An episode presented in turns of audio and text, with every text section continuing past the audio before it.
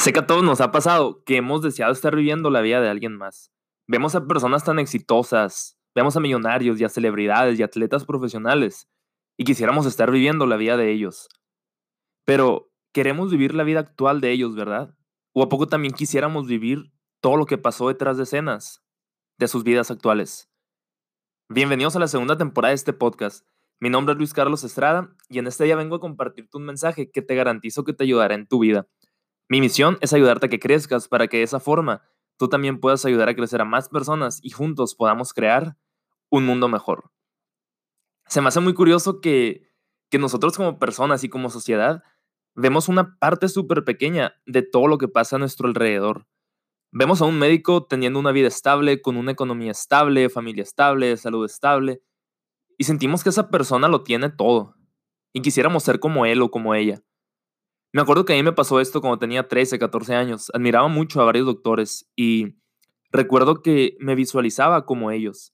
Yo quería ser como ellos y no por lo que significaba ser médico, sino por lo que significaba estar en su posición.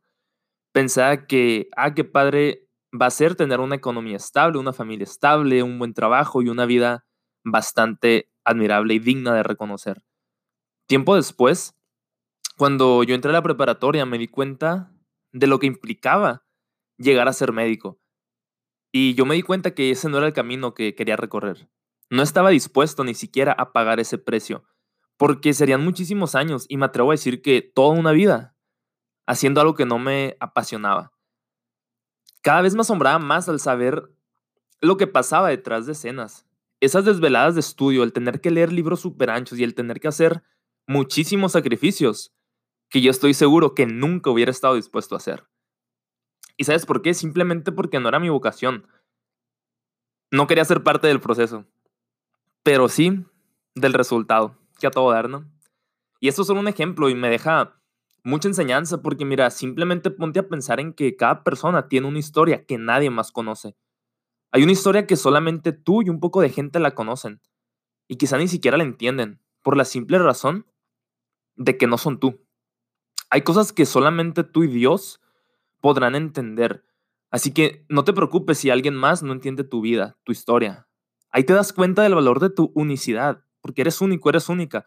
No hay nadie que se te parezca. Yo creo que por eso apenas Dios puede entender cada capítulo de nuestra historia. También a veces se nos puede hacer muy fácil juzgar a una persona sin conocer su historia. Mira, alguna vez nos reímos de algún amigo o compañero que reprobó un examen. Pero ¿nosotros fuimos testigos de las horas de estudio o nomás vimos el resultado? O te doy otro ejemplo. Alguna vez de seguro vimos cómo un equipo de béisbol perdió un juego, una final. Y ya por eso los vamos a calificar de perdedores y decimos que debieron de haberse esforzado más, así de simple. Nosotros vimos cómo perdimos una, bueno, cómo perdieron ellos, perdón, una final. Sí, sí lo vimos, pero nosotros no estuvimos presentes en esos entrenamientos interminables. No estuvimos de testigos en esas horas de sueño sacrificadas y en toda la experiencia, la experiencia, la exigencia física, perdón, que seguro nosotros no soportaríamos. Vemos solo resultados y no vemos lo que pasa detrás de escenas, que yo creo que es la parte más importante de todo. Creo que todos debemos de aprender a ser más prudentes y a dejar de dar nuestra opinión cuando no somos nadie para darla. Porque si opinamos en algo sin siquiera saber un poquito del contexto y nomás abrimos la boca, nada más vamos a estar evidenciando nuestra ignorancia. Mira, te quiero contar, te quiero contar una anécdota pues, un poco personal porque me dejó mucha enseñanza y yo te voy a decir por qué.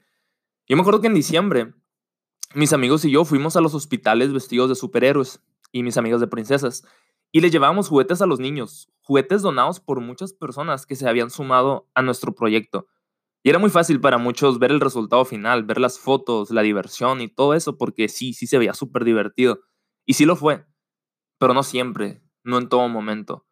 Mi equipo y yo duramos muchísimo tiempo planeando todo, consiguiendo los permisos en los hospitales, rentando disfraces, promocionando el proyecto para poder incluir a más personas y que nos donaran juguetes para los niños. Y muchísimas otras cosas que hicieron que el proyecto terminara como un éxito. Y creo que muy pocas personas fueron testigos de lo que pasó detrás de escena. Y a decirte verdad, yo creo que solamente mi equipo fue testigo real de todo lo que pasó. porque nadie nos vio envolviendo regalos, nadie nos vio haciendo moños, nadie nos vio comprando materiales, nadie nos vio cruzando, o bueno, nadie vio a mis amigos que cruzaban la frontera de Estados Unidos a México con juguetes. Y nadie nos vio trabajar 12 horas seguidas un día antes del evento. Y esto es un ejemplo muy personal y... Ay, se me cayó el micrófono. y estoy haciendo énfasis en esto, perdón, porque me deja mucha enseñanza y lo quiero compartir contigo. Mira, cuando somos los anfitriones digamos, de un proyecto así o que somos los organizadores principales, tenemos que aprender a reconocer a cada una de las personas que formó parte del proceso.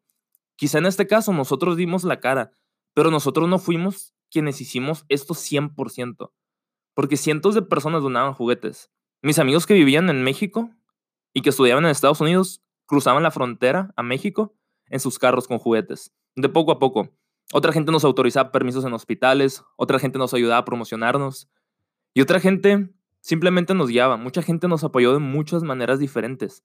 Y no porque eso no sea público o porque esas personitas no hayan salido en las fotos significa que no tengan importancia. Porque la verdad es que ellos fueron los canales que Dios usó para que todo esto pudiera suceder. Formar el equipo de las seis personas que fuimos fue lo más fácil. Le hablé a mi primo, le hablé a cuatro amigas y aceptaron y listo, se acabó. Lo bueno empezó cuando teníamos que hacer que todo sucediera bien. Y ahí es en donde las demás personas empezaban a contribuir. Creo que tenemos que aprender a reconocer a todas las personas que nos ayudan en nuestro caminar diario. Hay personas que a veces no nos damos cuenta de su importancia y es gracias a ellas que estamos en donde estamos y que somos las personas que somos. Tú que estás escuchando esto, sabes que hay demasiadas personas que hacen que tu vida sea más fácil de llevar. Tú sabes que muchas personas te ayudaron a salir del hoyo, te ayudaron a que seas la persona que eres hoy. Y tú sabes perfectamente que solo o sola no lo hubieras hecho. Tenemos que reconocer a cada persona que nos ayuda, porque a veces si la persona adecuada no nos ayuda, todo el proyecto se acaba. Por ejemplo, si a mi equipo y a mí no nos hubieran dejado entrar a los hospitales, ¿de qué nos hubieran servido los disfraces? ¿Y de qué nos hubiera servido tener cientos de juguetes? Los videos, las promociones, no nos hubieran servido de nada. Es por eso que tenemos que reconocer a todas las personas que estuvieron detrás de escenas, que es la parte más importante, es donde todo se forma. La diferencia es que lo que pasa detrás de escenas casi nadie lo ve. Y me gustaría cerrar con esto. Empecemos a siempre agradecer a cada persona que nos abra una puerta, por más pequeña que sea y por más fácil de abrir que esa puerta pueda ser. Porque quizá más adelante, cuando tengas que abrir la puerta con la cerradura más fuerte, esa misma persona que te abrió la puerta pequeña puede ser la misma que decida si abrirte o no la puerta más importante. Espero que te haya gustado mucho este episodio, que lo hayas disfrutado y te invito a que lo compartas con tus amigos. Puedes encontrarme en Facebook como Luis Carlos Estrada y en Instagram como Luis C. Estrada 2. Te mando un fuerte abrazo y nos vemos en el próximo episodio. Hasta la próxima.